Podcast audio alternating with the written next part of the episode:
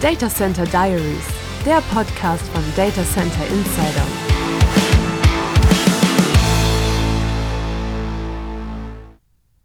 Die im Gesetz vorgesehenen Regelungen sind inzwischen nur noch eine Farce, sagt Leonhard Borscher, Referent für Energie- und Klimapolitik beim Umweltinstitut. Und schon sind wir mittendrin im Referentenentwurf des Energieeffizienzgesetzes. Was ist passiert, Herr Borscher? Ja, das äh, Energieeffizienzgesetz ähm, hat eine sehr lange Geschichte, ähm, ist äh, dann endlich im Oktober letzten Jahres angekündigt worden, ähm, dass es also wirklich jetzt kommen soll. Dann hat es nochmal ein halbes Jahr gedauert, ähm, bis dann tatsächlich der Referentenentwurf offiziell vorgelegt wurde. Und ähm, leider ist es in dieser langen Geschichte, ähm, die also schon einige Jahre zurückreicht, äh, nicht unbedingt besser geworden, sondern eher von verschiedenen Seiten aufgeweicht worden, sodass ähm, ja, sodass äh, alle ähm, Regelungen, die tatsächlich Biss hatten und wirklich ähm, dazu helfen hätten können, den Energiebedarf in Deutschland zu senken, das ist ja das Ziel des Gesetzes, äh, jetzt so weich sind oder so unverbindlich sind, dass sie vermutlich nicht die Wirkung entfalten werden. Ein Beispiel ähm, ist der neue Paragraph 9 im Gesetz. Ähm, Moment, Moment, Moment. Mhm. Kleine Unterbrechung. Ähm, die Leute kennen Sie ja noch nicht. Deswegen müssen wir Sie ein bisschen vorstellen und das machen Sie am besten selber. Also was qualifiziert Sie denn äh, dazu, Aussagen zu treffen, insbesondere im Hinblick auf ähm, Data Center? Nicht jeder kennt das Umweltinstitut. Vielleicht sagen, verlieren Sie ein paar Worte auch darüber. Ja, gerne. Ähm, genau, also habe mich ja schon kurz vorgestellt. Also mein Name ist Leonhard Burtscher. Ähm, ich komme in der Tat äh, eigentlich aus der Forschung. Ich habe äh, 15 Jahre lang in der Astronomie gearbeitet und bin dort auch immer noch in der Öffentlichkeitsarbeit aktiv. Also habe in Physik studiert und in Astronomie promoviert und ähm, war dann die längste Zeit ähm, auch beruflich mit äh, Supercomputern beschäftigt. Ähm, also ich habe nicht unbedingt selbst die Simulationen gemacht, aber ich war zumindest bei Forschungsprojekten dabei, die Simulationen eingesetzt haben, unter anderem beim Leibniz-Rechenzentrum in München, in Garching bei München. Ähm, und ja, habe in der Sicht natürlich sehr viel mit Computern gemacht. Ähm, jetzt, wie gesagt, bin ich seit einem guten halben Jahr beim Umweltinstitut München. Das ist eine kleine NGO, eine Nichtregierungsorganisation, die sich um einerseits äh, nachhaltige pestizidfreie Landwirtschaft, aber eben auch um die Energiewende kümmert, also sprich den Einsatz von 100 Prozent erneuerbaren Energien, äh, ohne Kohle, Öl, Gas und auch ohne Atom. Und ähm, da ähm, ja, bin ich im Rahmen dieser Arbeit jetzt äh, eigentlich seit dem Beginn mit dem Energieeffizienzgesetz beschäftigt, das, äh, wie eingangs schon gesagt, eben als Ziel hat, den Energie Verbrauch, sage ich als Physiker nicht gerne, Energiebedarf in Deutschland ähm, zu reduzieren tatsächlich. Und zwar geht es da sowohl um die sogenannte Primärenergie, das ist also, ähm, das sind all die Energieformen, die großteils importiert werden nach Deutschland, also sprich Öl ähm, und äh, Gas, auch diverse Formen von Kohle, zum Teil natürlich auch in Deutschland selbst abgebaut, ähm, die dann ja so erstmal nicht als Energieform verbraucht werden, sondern die dann ja dann verbrannt und dann wird das, die Hitze genutzt, um entweder Wärme zu produzieren oder in, in einigen Fällen auch einfach nur Strom und da geht viel Energie dabei verloren. Und deswegen spricht man dann am Schluss von der sogenannten Endenergie als der Form, die man tatsächlich nutzt. Das kann Wärme sein, das kann aber eben Strom sein, das kann Bewegung sein, das können verschiedene Formen von Energie sein, die tatsächlich nutzbar sind.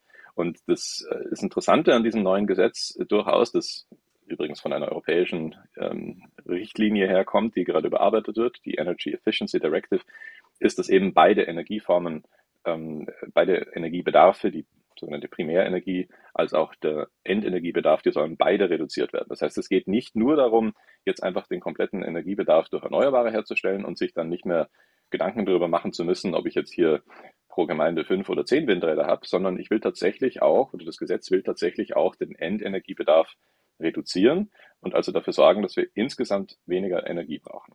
Das ist also an sich schon mal wirklich ein, äh, ja, ein, ein, Riesenschritt eigentlich in der gesamten ähm, Energiepolitik, denn bislang sprachen wir nur davon, dass, ähm, dass wir zu erneuerbaren Energien kommen sollen und immer nur vom Ausbau und vom, vom Umbau und so weiter. Aber hier geht es jetzt tatsächlich auch darum, dass eben der Energiebedarf ähm, reduziert werden soll. Ist aus Umwelt- und Naturschutz, Naturschutzsicht absolut sinnvoll, denn auch wenn erneuerbare Energien natürlich viel besser sind und den Klimawandel nicht anheizen, ähm, brauchen auch erneuerbare Energien äh, Platz und Ressourcen und sind unter Umständen auch im Konflikt mit dem Naturschutz. Siehe Windkraftanlagen, wo es zwar wunderbare Möglichkeiten gibt, es äh, zu vereinen mit Naturschutz. Aber wenn jetzt wirklich die ganze Landschaft voll wäre mit äh, Windkrafträdern, dann wäre das auch nicht gut. Also wir wollen schon dafür sorgen, dass wir natürlich umsteigen auf die erneuerbaren Energien und dass wir natürlich die Windkraft jetzt massiv ausbauen. Das ist absolut notwendig.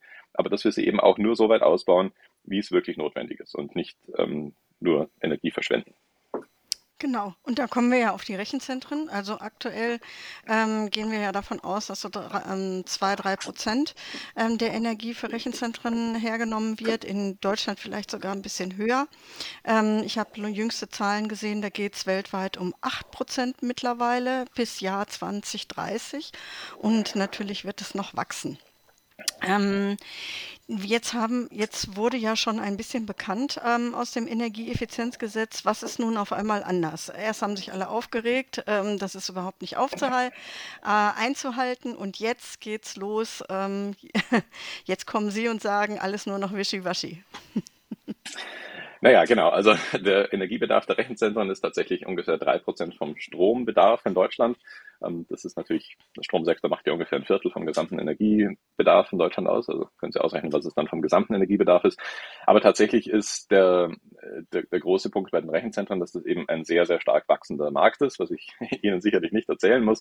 Ähm, und deswegen eben der Energiebedarf für das ganze Umfeld Digitalisierung ähm, einfach in den nächsten Jahren sehr stark wachsen wird. Und das ist, ähm, wie gesagt, als äh, durchaus, ich würde mich durchaus auch als Computer-Nerd bezeichnen. Zum Teil finde ich das auch wirklich schön. Ich verwende sehr gern Computer und das ist auch toll, was da mittlerweile alles nötig ist. Und die Digitalisierung hilft uns natürlich auch total für die ähm, für den Umstieg auf erneuerbare Energien. Ne? Wenn wir an intelligente Netze denken, wo dann manchmal gesteuert wird, wann ein Elektroauto geladen wird oder einfach erfasst wird, wo dann gerade jeweils ähm, Photovoltaikerträge da sind und Windkrafterträge. Also all diese ähm, das, das ganze System an erneuerbaren Energien braucht natürlich auch die Digitalisierung. Insofern wollen wir darauf nicht verzichten und, und wollen das auch ausbauen.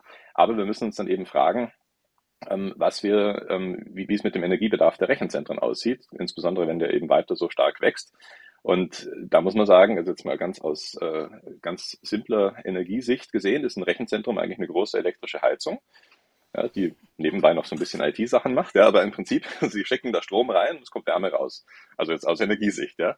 Ähm, und da schicken wir halt eben sehr, sehr viel Strom rein. Also das Rechenzentrum, ich wohne in, in Garching äh, bei München in der Nähe von dem äh, Forschungszentrum, da gibt's dieses Leibniz Rechenzentrum zum Beispiel, das hat eine elektrische ähm, Leistung von bis zu etwa 4 Megawatt. Ja, jetzt können Sie mal ausrechnen, mit diesen 4 Megawatt an elektrischer Leistung, das wie gesagt wie eine elektrische Heizung quasi, ähm, könnten Sie ohne weiteres den Wärmebedarf von im Prinzip etwa 10.000 Wohnungen decken. Wird aber nicht gemacht. Ja. Warum, kann man dann fragen? Naja, das liegt in dem Fall daran, also es sind eigentlich wirklich, äh, denken Sie sich, das kann doch eigentlich kaum sein. Ja. Die, die sind beim, beim Leibniz-Rechenzentrum, sind die wirklich extrem vorne dabei, was, was äh, Energieeffizienz angeht. Also die sind da wirklich Spitzenreiter. Die haben, kommen wir gleich noch, noch drauf zu sprechen, einen, einen Energieeffizienzwert von irgendwie 1,05 oder so, dieses PUE. Die verwenden Heißwasserkühlung, die haben Absorptionskühlung, die sind da wirklich, also machen sehr, sehr vieles richtig und würden die Abwärme auch gerne abgeben, können das aber nicht tun, weil deren Abwärme auf einem Temperaturniveau von 60 Grad ist, ohnehin schon relativ warm, aber das Wärmenetz hier im Ort bei 65 Grad. Und da bisher irgendwie keine Lösung dafür gab. Natürlich könnte man eine Großwärmepumpe einsetzen, aber das ist bisher irgendwie nicht wirklich überlegt worden. Es gibt wohl auch irgendwelche Mehrwertsteuerprobleme, wenn die das verkaufen wollten und so. Also es sind teilweise kleine Sachen, wo man sich denkt, das kann doch eigentlich nicht sein, dass diese gewaltige Energiemenge hier einfach nur verschleudert wird. Die wird einfach nur in die Umwelt geblasen ähm, und heizt dann halt äh, die, äh, die Welt auf ein bisschen sozusagen anstatt dass wir sie dafür nutzen, wofür wir sie dringend brauchen, nämlich auch zur Dekarbonisierung des Wärmemarkts. Und das ist tatsächlich was, ja, bitte. Bevor wir gleich mehr noch stärker in die Abwärme einsteigen, ähm, möchte ich wissen, wie weit das äh, Gesetz denn jetzt eigentlich ist. Also Sie haben gesagt, das hat eine lange Vorgeschichte, aber jetzt auf einmal pressiert es.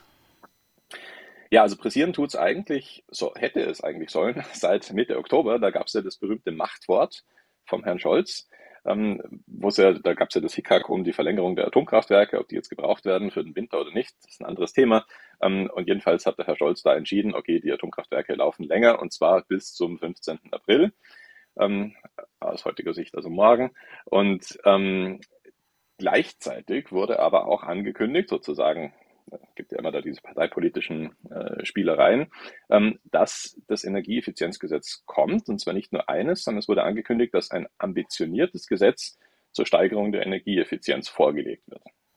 Das wurde also Mitte Oktober, 17. Oktober, ähm, von Kanzler Scholz in einem Brief an die diversen Ressorts ähm, verfügt. Ja, Kanzlermachtwort, Richtlinienkompetenz, zack, bumm, da ist es. So, das BMWK, das Bundesministerium für Wirtschaft und Klima vom Robert Habeck, hat innerhalb von einer Woche dann dieses Gesetz aus der Schublade gezaubert, weil das da, wie gesagt, schon längere Zeit lag und gesagt, okay, zack, hier, da ist es, das Energieeffizienzgesetz. Und dann gab es erstmal einen Riesenaufschrei von verschiedenen Leuten, ja, von insbesondere auch der Datenzentrumsbranche, ähm, weil im Gesetz drin stand, äh, unter anderem, dass Rechenzentren ähm, in den kommenden Jahren ihre Abwärme zu einem ja, gar nicht mal geringen Teil, 40 Prozent stand da ursprünglich drin, ähm, dass die 40 Prozent ihrer Abwärme wiederverwenden müssen. Und das war tatsächlich noch ein bisschen unausgegoren, weil es stand nicht drin, wie das dann genau passieren soll. Und es ist auch jedem klar, und das haben die Rechenzentren auch zu Recht moniert, ähm, dass natürlich die Rechenzentren jetzt nicht äh, Wärmenetzbetreiber werden können. Das ist nicht deren Aufgabe.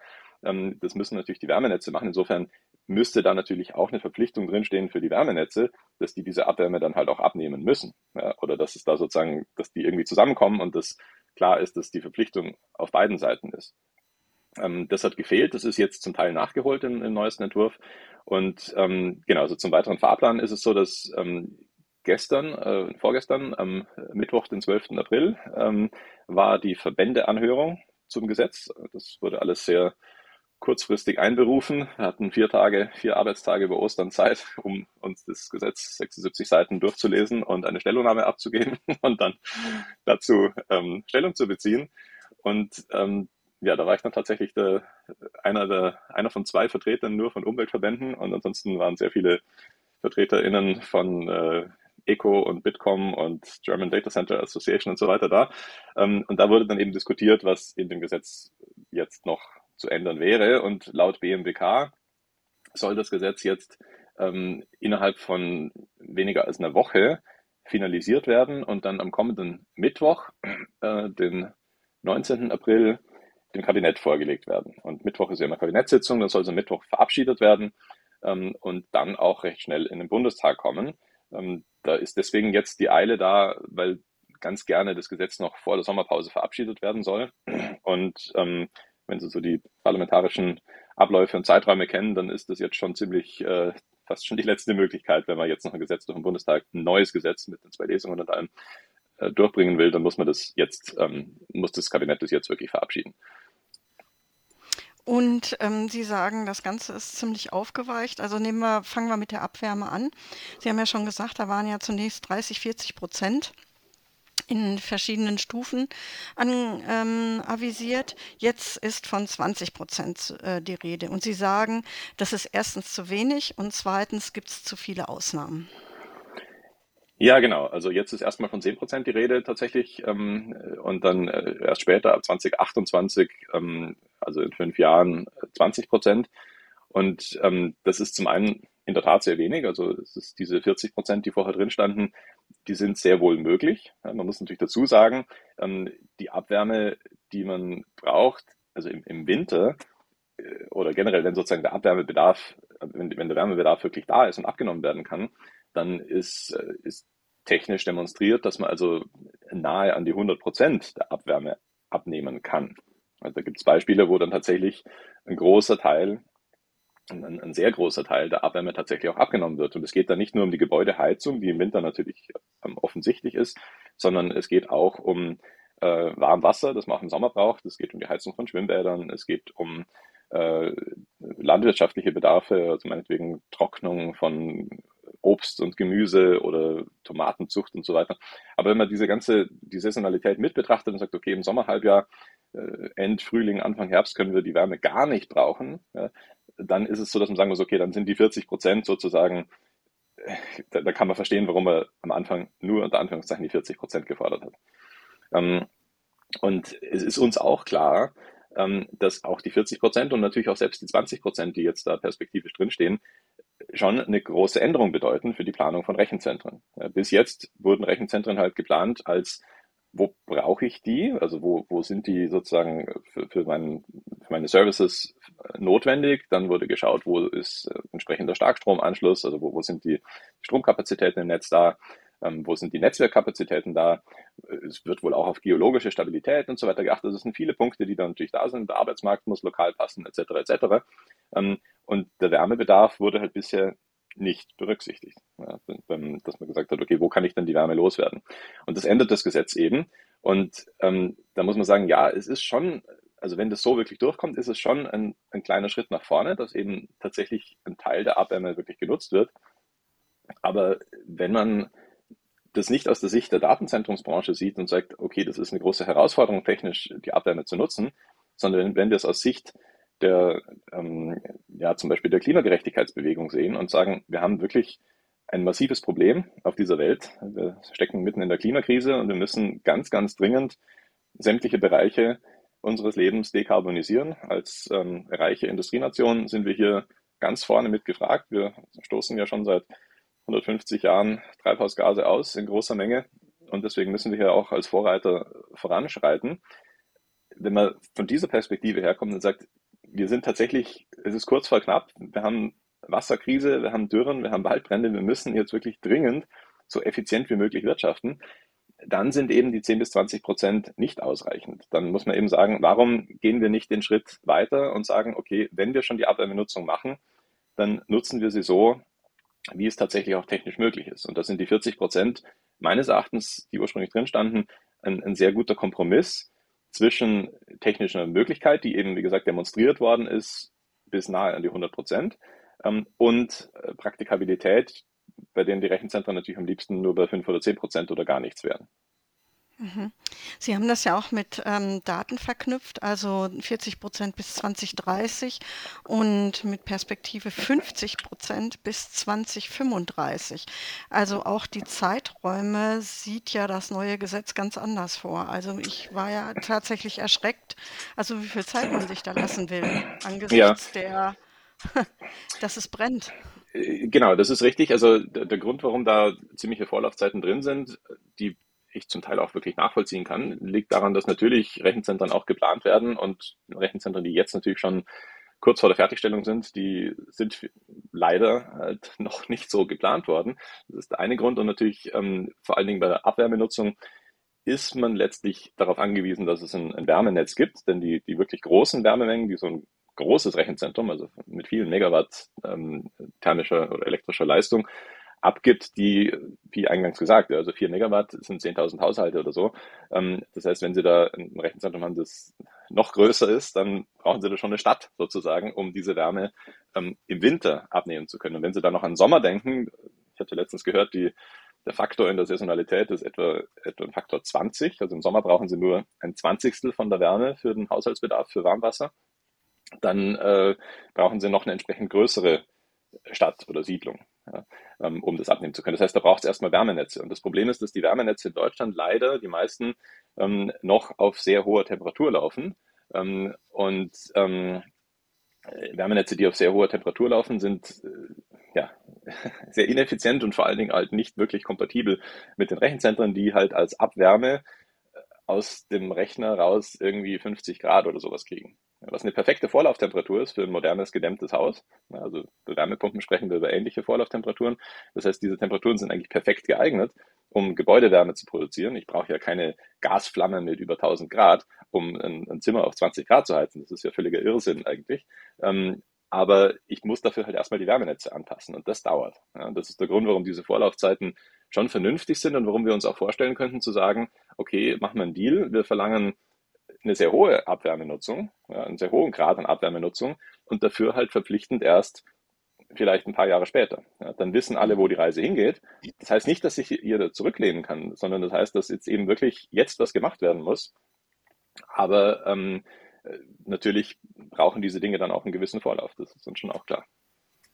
Ich kann mir vorstellen, dass sehr viele bei dieser ähm, Anhörung der Verbände da war, waren, die die äh, Rechenzentren, insbesondere die Co-Location-Rechenzentren in Frankfurt vertreten haben.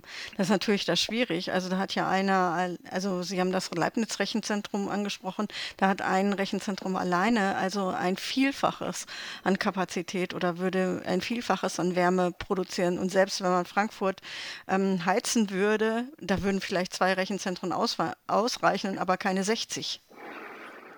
Naja, man sagt, dass die, ähm, die gesamte Abwärme von Rechenzentren in Deutschland ausreichen würde, um eine Stadt wie Berlin zu heizen. Ich habe das jetzt nicht mit der Zahl von 4 Megawatt und 10.000 Haushalten verglichen. Ich weiß nicht genau, ob es zusammenpasst, aber das ist so die Zahl, die man immer hört. Ähm, jetzt ist natürlich Berlin größer als Frankfurt, aber es stehen ja auch nicht alle Rechenzentren in Frankfurt. Also ja, man könnte wahrscheinlich einen Großteil, wenn nicht ganz Frankfurt, mit den Rechenzentren beheizen. Und äh, drehen wir doch die Frage mal um und fragen mal, warum tun wir das eigentlich nicht? Wir haben hier eine quasi kostenlose Wärmequelle, weil die, die Energie ja schon bezahlt ist von den Rechenzentren. Also die nutzen ja den Strom. Und der Strom, also eine sehr äh, hochwertige Energieform mit hoher Exergie, also Sie können daraus sehr viel Arbeit ableiten, wird umgewandelt in Wärme, aus der Sie nicht mehr so wahnsinnig viel machen können, außer eben Gebäudewärme und ein paar andere Dinge. Und die Frage ist trotzdem, warum lasse ich diese Energie einfach verpuffen? Bringe die vielleicht ins Grundwasser oder in einen Fluss ein oder blase sie einfach in die Luft? Warum nutze ich denn diese Energie eigentlich nicht? Ähm, dann sagen Sie ja, es gibt zu viele Ausnahmen. Also da würde ich doch gerne auf das ein oder andere ähm, eingehen. Also was ist denn am augenfälligsten? Ähm, ja, ähm, am schwierigsten ist wahrscheinlich, äh, also es, es sind alle möglichen Ausnahmebestände genannt. Die, die, entsprechende Regelung ist auch zumindest für mich als juristischen Laien relativ kompliziert. Ähm, am schwierigsten finde ich eigentlich die Regelung, die, ähm, also das ist äh, Paragraph 11, klimaneutrale Rechenzentren, ähm, Absatz 3, Satz 2, wenn es jemand nachschlagen möchte, ähm, wo drin steht, dass die Anforderungen für den Abwärmebedarf von Rechenzentren nicht anzuwenden sind, wenn eine Gemeinde eine konkrete Absicht zum Aufbau oder zur Gestattung mehrerer Wärmenetze erklärt und so weiter, womit die Anforderungen innerhalb von zehn Jahren erfüllt werden können. Ähm, und das ist ganz interessant, die, die Rechenzentrumsbetreiber, die da auch bei der Anhörung waren, die haben gesagt, ja, das ist ja, das, das hilft uns ja gar nicht, weil keine Gemeinde wird so eine Absichtserklärung abgeben. Wir sehen das anders und sagen, naja, die Gemeinden haben ein großes Interesse natürlich daran, dass die Rechenzentren herkommen. Das ist ja, das sind Arbeitsplätze, das ist äh, Gewerbesteuer. Äh, da möchten die Gemeinden natürlich gerne die Wärmezentren anlocken.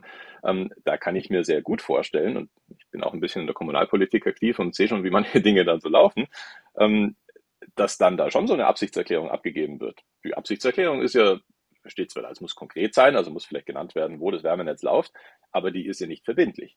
Das heißt, die Gemeinde sagt ja, okay, innerhalb von zehn Jahren bauen wir da so ein Wärmenetz auf und nach sieben Jahren kommen sie drauf, wir haben leider doch das Geld nicht. Ja, dann steht das Rechenzentrum da, es muss keine Abwärme abgeben und die Gemeinde sagt, sorry.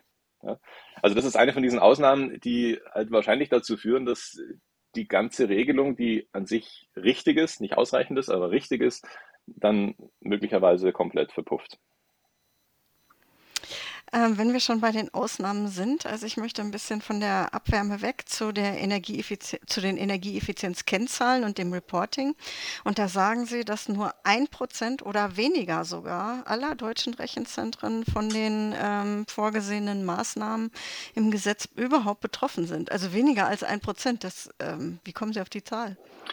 Ja, also die Zahl ähm, ist eine Hochrechnung. Es gibt laut Bitkom, äh, die haben da eine ähm, eine sehr interessante äh, Studie herausgegeben letztes Jahr, Rechenzentren in Deutschland, aktuelle Marktentwicklungen. Ähm, da steht drin, dass es in Deutschland laut Definition der Bitkom 50.000 Rechenzentren gibt. Und von diesen 50.000 hätten 3.000 eine Anschlussleistung über 40 Kilowatt und nur 90 mehr als 5 Megawatt. Das heißt, Sie sehen da schon, das ist jetzt nicht unbedingt unüblich. Je größer die Leistung wird, desto geringer gibt es natürlich die Anzahl an Rechenzentren, die es pro Leistungsintervall gibt. Das heißt, wenn Sie sagen, und, und die, ähm, äh, die, im, Referentenentwurf wurde noch die Zahl genannt, dass es ab 100 Kilowatt 1500 Rechenzentren gäbe. Das steht im Gesetzentwurf drin. Ich weiß nicht, woher das Bundesministerium für Wirtschaft und Klima diese Zahl hat, aber das nehme ich jetzt mal als gegeben an. Und dann steht jetzt im neuen Rechenzentrum, äh, im neuen Gesetzentwurf drin, dass Rechenzentren, also ist die Definition für Rechenzentren äh, ab 200 Kilowatt erst. Also da ist nochmal ein Faktor 2 hochgeschraubt worden. Und jetzt sagen wir mal, das ist, denke ich, wirklich eine konservative Annahme, dass es dann halt ab 200 Kilowatt gibt es natürlich dann nicht 1500 Rechenzentren, sondern vielleicht nur noch ein Drittel, weil es eben immer mehr Rechenzentren gibt mit weniger Leistung als mit höherer Leistung. Und wenn das diese 500 wären, dann ist es eben im Verhältnis zu den 50.000 ein Prozent. Und das sind wirklich konservative Annahmen. Ähm, insofern denke ich, können wir schon sagen, dass es voraussichtlich weniger als ein Prozent der Rechenzentren betrifft, diese Regelung. Mhm. Jetzt ähm, habe ich ein bisschen gelesen, Sie haben geschrieben, bereits bei Rechenzentren mit lediglich 40 kW Nennanschlussleistung ist aber etwa die Abwärme umweltschonend einsetzbar und verhindert CO2. Emissionen von etwa 20 Tonnen im Vergleich zu einer herkömmlichen fossil betriebenen Heizung. Mhm. Aha. Das heißt, wie viel könnte man theoretisch dann einsparen? Ja, das, äh, das können wir gerne hochrechnen, ähm, aber nur um die 20 Tonnen ein bisschen einzuordnen. Also die, der Durchschnitts, äh, die Emissionen eines Durchschnittsdeutschen ähm, sind ja irgendwie so im Bereich von sieben Tonnen äh, zuletzt gewesen. Ähm, das heißt, das sind sozusagen die Emissionen von drei Menschen in Deutschland ja, bei so einer kleinen unter Anführungszeichen so einem kleinen Rechenzentrum. Und die 40 Kilowatt sind ja wirklich, ich meine, das klingt wenig, wenn man hier über Megawatt Rechenzentren spricht, aber das, um das zu vergleichen, wie viel das eigentlich ist, äh, schauen Sie mal die, falls Sie noch eine Gasheizung im Keller haben, an, was die für eine Nennleistung hat. Die bei mir hat 10 Kilowatt. Das heißt natürlich nicht, dass die ständig auf 10 Kilowatt läuft. Das ist die Nennleistung, also die Maximalleistung. Ähm, und entsprechend kann man sich vorstellen, wie viel eben schon mit 40 Kilowatt könnten Sie wahrscheinlich einen ganzen Wohnblock schon mal beheizen. Ja, also der gut gedämmt ist. Insofern ist das schon einiges. Und ja, wenn Sie es hochrechnen wollen, also wenn 40 Kilowatt 20 Tonnen spart, dann sparen äh, wird eine 40 Megawatt äh, ein 40 Megawatt Rechenzentrum halt äh, 20.000 Tonnen, 20 Kilotonnen einsparen. Ja, das ist natürlich sehr viel. Nochmal zum Vergleich, ein Flug zum Beispiel innerhalb von Europa, da sprechen wir von ungefähr einer Tonne CO2-Emissionen, effektiven CO2-Emissionen pro Richtung. Ähm, also 20 Tonnen ist schon wirklich eine Hausnummer und ähm, die einsparen zu können, sollten wir eben angesichts der wirklich gravierenden Krise, in der wir sind, wirklich ernsthaft überlegen und, und ernsthaft nicht nur überlegen, sondern wahrnehmen diese Chance. Sie haben ja auch ähm, das Edge Computing angesprochen. Also ähm, in, bei Data Center sind wir da bei Edge Data Centern, also Recheneinheiten ziemlich nah an der Produktion, könnte man mal kurz zu, definieren. Ähm, haben, haben Sie da denn Erkenntnisse, wie viel die denn eigentlich beitragen zum Energiebedarf? Nein, also da ähm, kann ich höchstens nochmal verweisen auf diese Studie von, von Bitkom, ähm, die ich jetzt gerade nochmal kurz öffne hier. Ähm, da gibt es eine Grafik, äh, in der man sieht, was der Energiebedarf von Rechenzentren war in den letzten Jahren, die jetzt auf die Schnelle finden kann. Und man sieht, dass also das meiste Wachstum stattgefunden hat ähm, bei, den, bei den größten Rechenzentren, also wie auch erwartet. Hier sehe ich, das ist Seite 21 in dieser Studie. Und da sieht man, dass also für Rechenzentren größer 5 Megawatt ähm, ein, ein großes Wachstum stattgefunden hat. Äh, aber dass auch das Wachstum von den Rechenzentren von zwischen 40 kW und bis 5 Megawatt ähm, auch ganz ordentlich gewachsen ist. Jetzt weiß ich nicht genau, sozusagen, bis mhm. wann man von Edge Computing äh, oder Edge Rechenzentren spricht. Ähm, äh, bin ja nicht in der Branche wirklich tätig, aber ähm, beliebig klein. beliebig klein, ja. Also das ist so ein bisschen, was ich so gefunden habe, da können Sie mich auch gerne korrigieren. Ähm, Vorhersagen von IDC zum Beispiel oder von Gartner ähm, ist, dass das Edge Computing bis 2025 angeblich auf 75 Prozent, ich glaube, das war Anteil an der Gesamtrechenleistung, ähm, steigen soll. Ähm, das war die jüngste Prognose, die ich gefunden habe. Eine frühere Prognose hieß, es soll bis 30 Prozent ansteigen. Also es ist so ein bisschen wie ähm, äh, mein, ein, ein, ein Lieblingsmünchner äh, von mir öfter mal gesagt hat, der Karl Valentin, ähm, dass äh, Prognosen sehr schwierig sind, insbesondere wenn sie die Zukunft betreffen. Ähm, also ich weiß nicht, ob man das wirklich robust vorhersagen kann, aber es ist auf jeden Fall nicht so, dass, dass es sinnvoll ist, nur die allergrößten Rechenzentren zu regulieren, ähm, weil eben definitiv auch Wachstum stattfindet in dem Markt unter 200 Kilowatt. Genau, darauf wollte ich hinaus. Also die sind gar nicht, also und das Wachstum in dem Bereich ist gar nicht mit berücksichtigt. Okay, dann kommen wir direkt zu den Kennzahlen. Also der berühmte ähm, PUE, Power Usage Effectiveness. Wert, der wird ja jetzt ähm, auch nicht zureichend definiert, sagen Sie. Und Sie sagen gleichzeitig, der Bitkom habe etwa schon die 1,3 vor zehn Jahren ähm, als erstrebenswert oder möglich angesehen. Und jetzt die jetzige Realität wäre 1,63, was ja auch nicht, ja. Ja, da, okay. da man, aber wie sieht es denn aus? Also Sie sind damit nicht zufrieden. Genau, man muss da ein bisschen aufpassen. Also zunächst mal, um das vorwegzuschieben, weil ich das von allen Leuten, mit denen ich da spreche, immer wieder höre, der PUI ist natürlich nur eine Kennzahl von vielen und ähm, wohl mit sehr viel Vorsicht zu genießen. Also Sie können den PUI senken und trotzdem die Effizienz vom Rechenzentrum auch nicht steigern. Äh, oder andersrum gesagt, Sie können den Energieverbrauch deutlich hoch äh, treiben und trotzdem den PUI senken. Also man, man sollte, das sagen wir ja auch, man sollte nicht nur den PUI äh, verwenden, sonst ähm, gibt's da wie immer, kann man da wie immer auch äh, einiges an Schindluder betreiben und einen tollen PUI haben, indem man meinetwegen ganz viel Bitcoin äh, betreibt. Ja, dann sind die Rechenzentren voll ausgelastet und ich habe vielleicht einen kleinen PUI, aber trotzdem nichts Sinnvolles gemacht. Ähm, jetzt äh, bei den Kennzahlen, also bei den Zahlen muss man sehen, der durchschnittliche PUI aller deutscher Rechenzentren ähm, laut, äh, wiederum laut dieser Bitkom-Studie, und ich denke, da sind diese 50.000 Rechenzentren gemeint, also auch die kleineren sind da mit dabei, ja, 40 Kilowatt, ähm, beträgt oder betrug letztes Jahr eben diese 1,63 laut dieser Bitkom-Studie. Jetzt ist es natürlich so, da, das ist natürlich nicht ähm, der PUI, der dann zählt für die neuen Rechenzentren. Denn man sieht schon ähm, an der Entwicklung, dass dieser PUI in den letzten zehn Jahren irgendwie von 1,8 irgendwas auf 1,63 gesunken ist, dass also die neuen Rechenzentren offenbar deutlich besser sind. Ja, wenn die alle nur 1,6 gehabt hätten, wäre der Durchschnitt nicht auf 1,6 gefallen. Also das ist einfache Arithmetik. Und ähm, was man so hört aus der Branche, ist, dass neue, größere Rechenzentren, und wie gesagt, es geht ja nur um die großen Rechenzentren im Gesetz, schon heute durchschnittlich regelmäßig Werte zwischen 1,2 und 1,4 erreichen. Ja, das höre ich aus, habe ich von verschiedenen Bereichen aus der Branche gehört. Ähm, können Sie gerne sagen, ob das auch Ihre ähm, Einschätzung ist. Und man hört außerdem, dass es also wirklich Top-Runner-Rechenzentren gibt, beispielsweise von Google oder von ähm, von Amazon, äh, die also Werte knapp über 1,0 erreichen, also knapp also sozusagen nahe an das theoretisch Maximum herantreten. Und dann gibt es tatsächlich eben die Aussage von äh, so, so, so ein Leitfaden von der Bitkom aus dem Jahr 2011, also mehr als zehn Jahre her. Wie messe ich den PUI richtig? Und da steht wörtlich drin, ein heute, 2011, geplantes Gut geplantes, neu gebautes und gut betriebenes Rechenzentrum sollte bei mindestens 1,4 oder besser liegen. Unter günstigen Umständen sind auch Werte um 1,25 erreichbar. Ja, und jetzt im Gesetz steht drin, dass die neuen Rechenzentren, äh, die jetzt erstmal den Betrieb aufnehmen, bis 2027, ab 2027 einen Wert von 1,5 erreichen müssen. Ja, und dann später ähm, ab 1,3, äh, ab, ab 2030 1,3. Und Rechenzentren, die ein bisschen später den Betrieb aufnehmen, die also jetzt noch nicht geplant sind, sollen dann gleich 1,3 erreichen. Ja, das ist also eine Regel, die nichts bringt. Ja? Also ich denke, das, das, das können wir, denke ich, feststellen, wenn wir jetzt fordern, dass in ein paar Jahren große Rechenzentren ein POI von besser als 1,5 oder 1,3 haben sollen, dann kann ich es auch gleich sein lassen. Also den Paragraphen brauche ich nicht, weil das haben Rechenzentren eh schon. Ja. Insofern frage ich mich, was ist der Sinn von dieser Regel? Und darauf habe ich noch keine Antwort.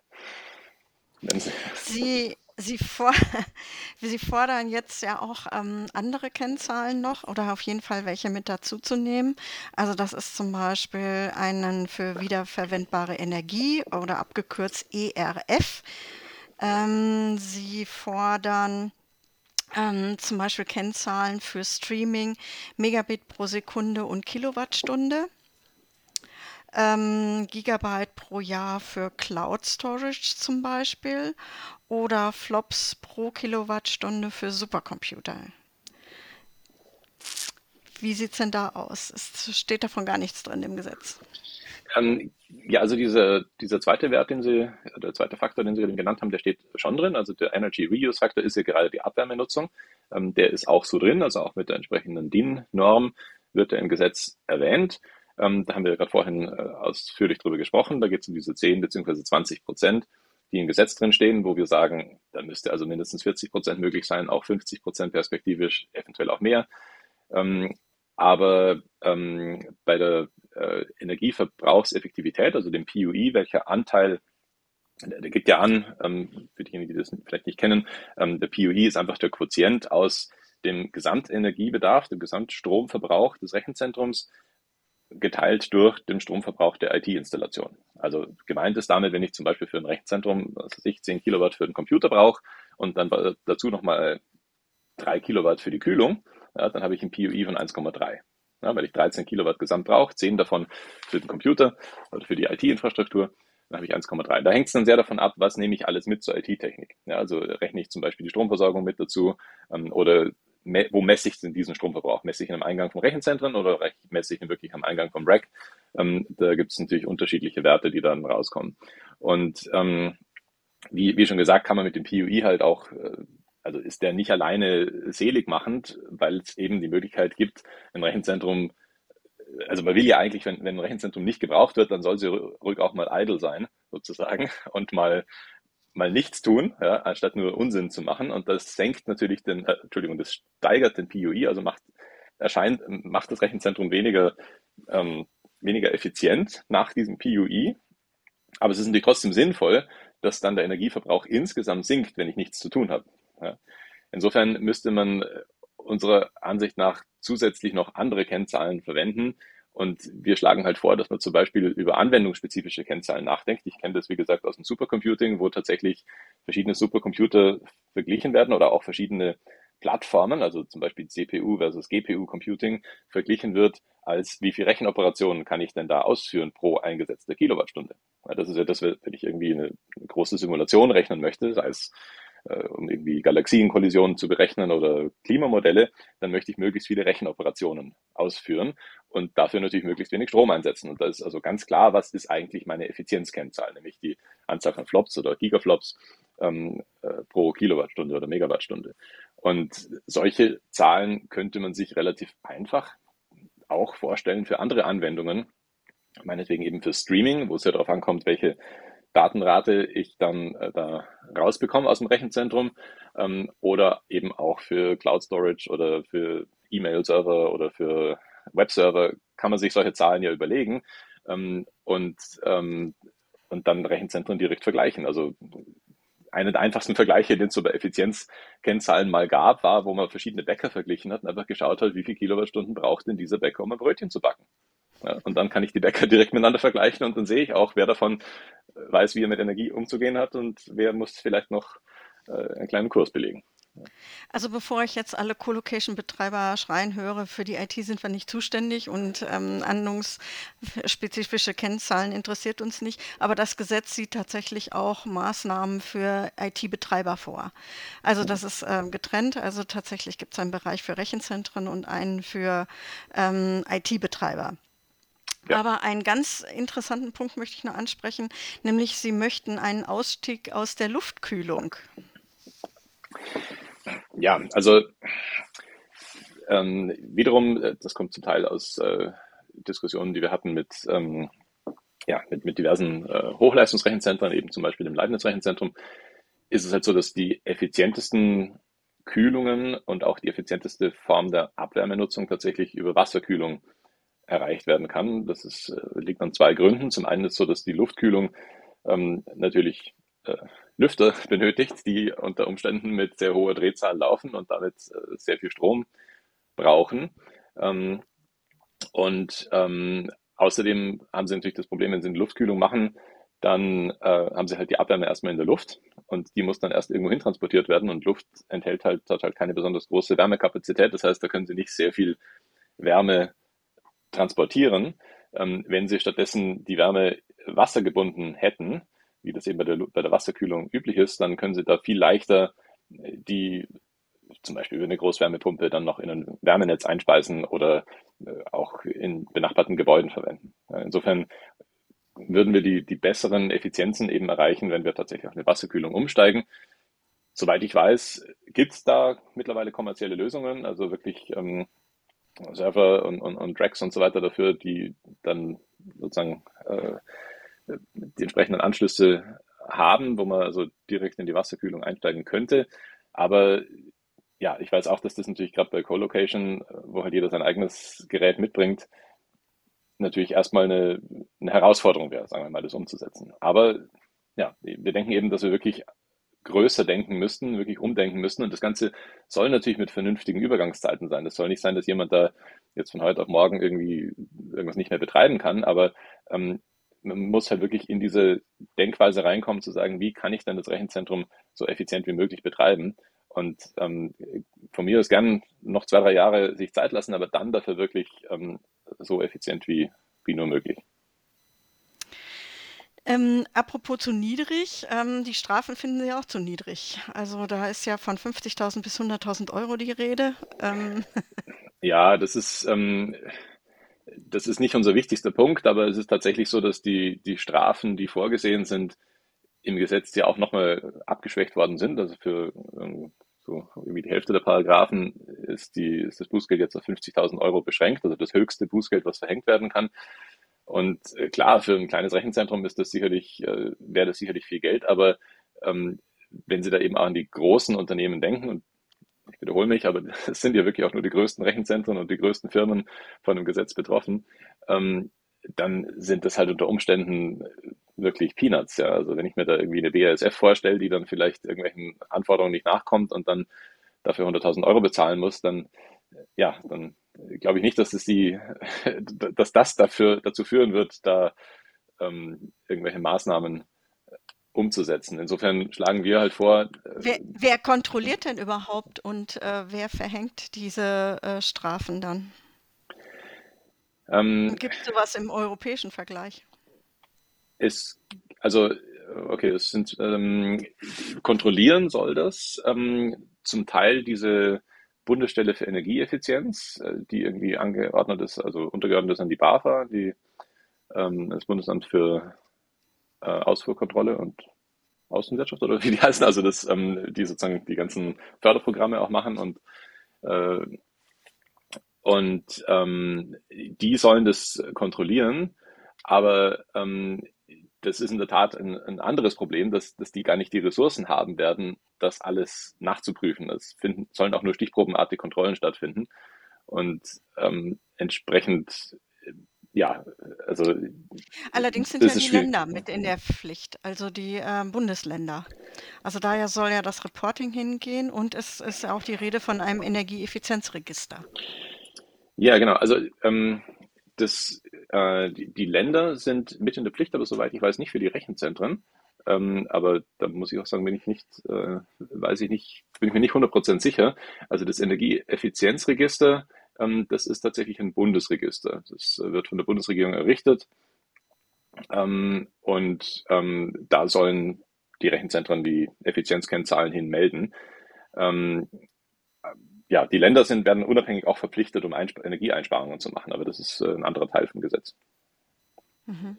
Und äh, zu, ähm, zu, zum also, Bußgeldern nur noch ganz kurz. Also, was wir uns mhm. halt vorstellen würden, was, was halt viel mehr Biss hätte, gerade die Datenzentrumsbranche ist damit ja auch durchaus vertraut, ist eben eine Regelung wie zum Beispiel bei der Datenschutzgrundverordnung, ähm, wo die Bußgelder ja am Unternehmensumsatz orientiert werden. Und das bringt eben auch äh, eine Firma wie Google dazu, dann doch äh, über die Cookie-Politik nochmal nachzudenken. Ähm, weil sie wissen, okay, wenn wir das nicht machen, dann müssen wir, ich weiß nicht, was es ist, ein, zwei Prozent vom Umsatz, vom Jahresumsatz abgeben oder vom Jahresgewinn abgeben. Also da ist dann äh, sozusagen ein viel, viel schärferes Schwert da und entsprechend werden auch große Firmen da wirklich ähm, ja, gezwungen, dann die Regelungen einzuhalten. Also ich habe ja gelesen, Sie wollen, ähm, dass sich der Wert äh, der, des Bußgelds, äh, nee, das umgekehrt, das Bußgeld soll sich am Wert der Effizienzmaßnahme ausrichten.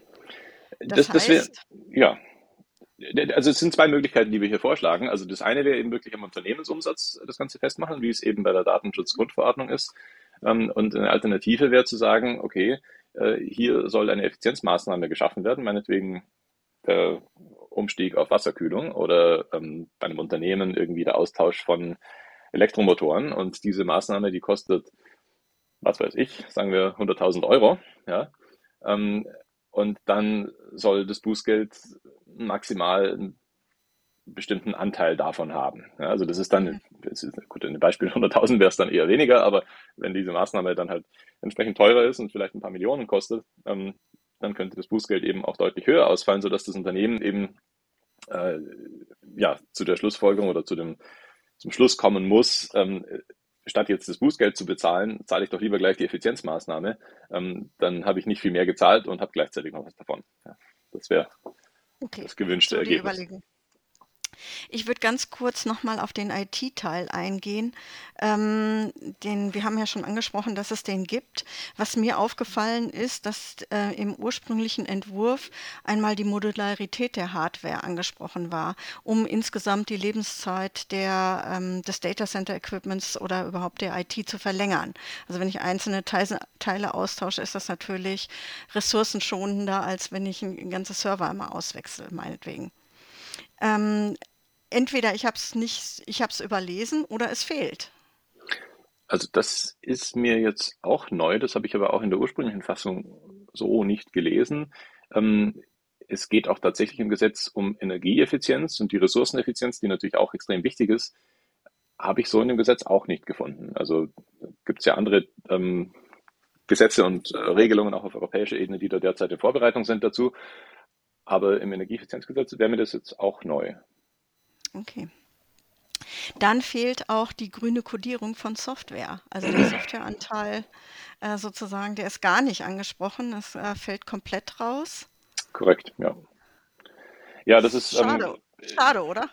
Ja, äh, tatsächlich. Also ähm, ein früherer Kollege von mir, als ich äh, noch an der Universität Leiden war, der ähm, viel mit Supercomputing gemacht hat, hat äh, ein, ein, Paper darüber geschrieben, wie man mit grünem Green Coding äh, doch sehr viel effizienter programmieren kann und hat dann irgendwie äh, große Simulationen verglichen, ob die jetzt in Python geschrieben werden, also in der Skriptsprache oder dann halt ordentlich irgendwie in C oder irgendeiner kompilierten Sprache geschrieben sind ähm, und kommt da auf äh, also sehr große Unterschiede, Faktor 10 oder mehr im Energiebedarf. Ähm, ich bin mir nicht sicher, ob das, ähm, ob das mit dem Green Coding allerdings wirklich so einen riesen Unterschied macht, also zumindest im Supercomputing, weil äh, wie ich, also so wie ich es eben wahrnehme, ist halt so, man, man nutzt so viel Rechenkapazität, wie eben vorhanden ist. Und wenn ich jetzt eben Green Coding mache, dann rechne ich halt entsprechend zehnmal mehr. Also da muss man schauen, da, da sind natürlich dann auch schnell die Rebound-Effekte da. Insofern, ähm, ja, ich finde es auch schön, wenn, wenn Green Coding dabei wäre, einfach um sozusagen das gesamte Denkkonzept weiterzuführen und zu sagen, wir wollen so effizient wie möglich umgehen mit unserer Energie.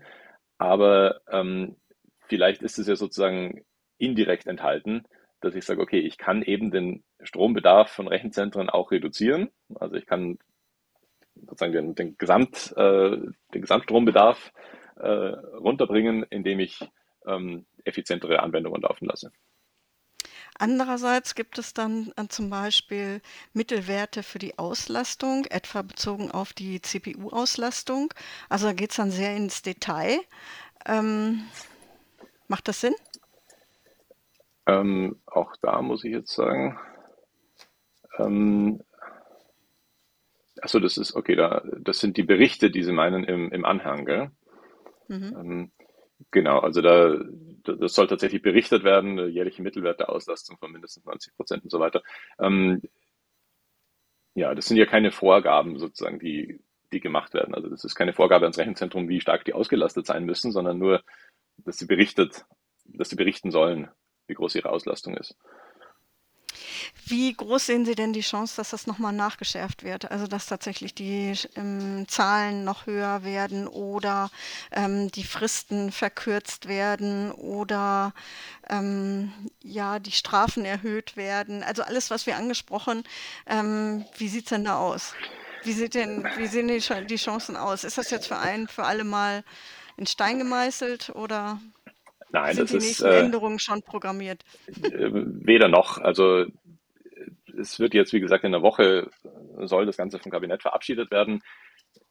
Inwiefern hier noch Änderungen, die wir da bei, dem, bei der Verbändeanhörung vorgebracht haben, einfließen werden, weiß ich nicht. Also das kann ich wirklich nicht sagen. Ähm, soweit ich weiß, ist, das, äh, ist der Kompromiss, der hier gefunden worden ist, zum Teil schon auch ähm, von hoher politischer Ebene so ausgehandelt worden. Also der Grund, warum das Gesetz so lange festhing, war ja, weil es die üblichen Querelen gab zwischen den ähm, einschlägigen Ministerien, also das äh, grün geführte Bundesministerium für Wirtschaft und Klima und die liberal geführten Ministerien für Finanzen und Digitales zum Beispiel haben sich da halt längere Zeit beharkt. Und dann gab es ja jetzt äh, vorletzte Woche den Koalitionsausschuss, äh, wo ja diverse Dinge beschlossen worden sind, mit denen wir natürlich jetzt aus umwelt- und klimapolitischer Sicht auch nicht einverstanden sind, aber da kam ebenfalls auch raus, dass das Gesetz jetzt kommen soll. Und es gab da, soweit wir wissen, davor schon Absprachen, was dann sozusagen drinstehen soll. Also, äh, soweit wir wissen, also, ist es schon, ist es schon ziemlich Fazit. abgesprochen. Hm. Also Ihr Fazit, dieses, besser, dieses Gesetz ist besser als nichts oder dieses Gesetz ist schadlich, schädlich, weil es einfach ähm, den Status quo oder schlimmer noch ein bisschen zurückgeht und das festschreibt? Äh, nein, schädlich ist es äh, sicherlich nicht. Also das würde ich nicht sagen. Ähm, es ist schon gut, dass es das Gesetz gibt, einfach um überhaupt äh, die ganze Debatte der Energieeffizienz und Energiesparsamkeit in die Öffentlichkeit zu bringen. Dafür hilft es auf jeden Fall. Ähm, es ist ja auch so, wenn so ein Gesetz mal da ist, dann kann man das später leichter nochmal anpassen, als wenn man ein Gesetz komplett neu erlassen muss. Das sieht man ja auch jetzt im, im Verlauf dieses Gesetzesprozesses. Insofern begrüßen wir sehr, dass es das Gesetz gibt.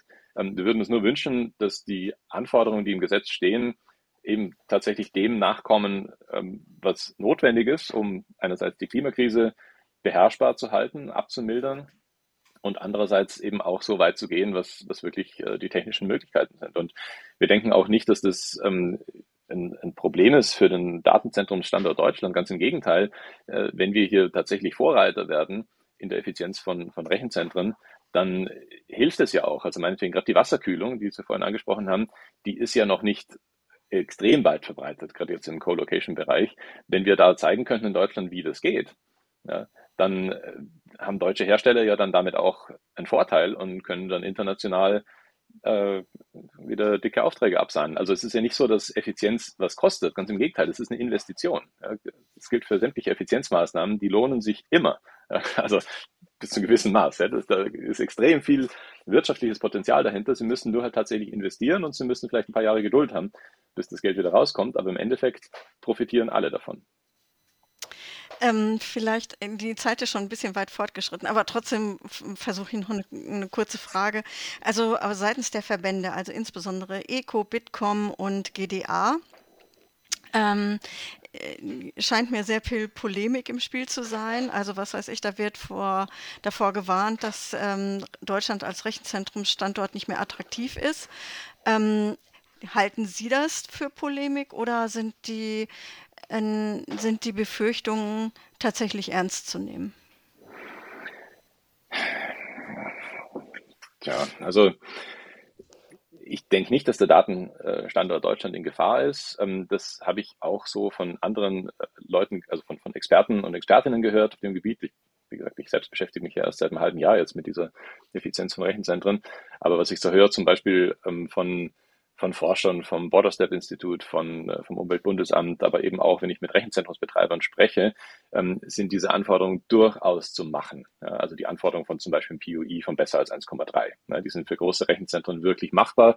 Ähm, eine Abwärmenutzung in größenordnungsmäßig 40, äh, 50 Prozent ist wirklich machbar für große Rechenzentren, aber es erfordert eben den großen Wurf. Es geht halt nicht mit einem weiter so, mit einem bisschen weiter wursteln und vielleicht irgendwo mal was Kleines ändern, sondern ich muss dann eben wirklich äh, an die gesamte Wärmeplanung mitdenken. Muss halt das Rechenzentrum als quasi als Kraftwerk mit betrachten ähm, und äh, diesen Aspekt in der Planung mit berücksichtigen. Und das macht natürlich den Bau von Rechenzentren erstmal ein bisschen komplizierter, ähm, aber man muss halt sagen, ja, warum ich meine, die, die Bewältigung des, der Klimakrise, ich muss darauf zurückzukommen, ist die größte Aufgabe der Menschheit derzeit oder auf jeden Fall eine der größten. Und da müssen wir alle mit anpacken. Es kann halt nicht sein, dass die Rechenzentrumsbetreiber sagen, nee, wir sind nur für Rechenzentren zuständig, die Klimakrise, die macht jemand anderer. Ja, das ist, wir müssen da alle zusammen anpacken. Und deswegen würde ich mir halt von den Rechenzentrumsbetreibern wünschen, dass sie diese große Krise erkennen und auch sich selbst in der Verantwortung sehen und auch sagen, ja, da können wir ein Teil der Lösung sein und nicht nur ein Teil des Problems. Ja, und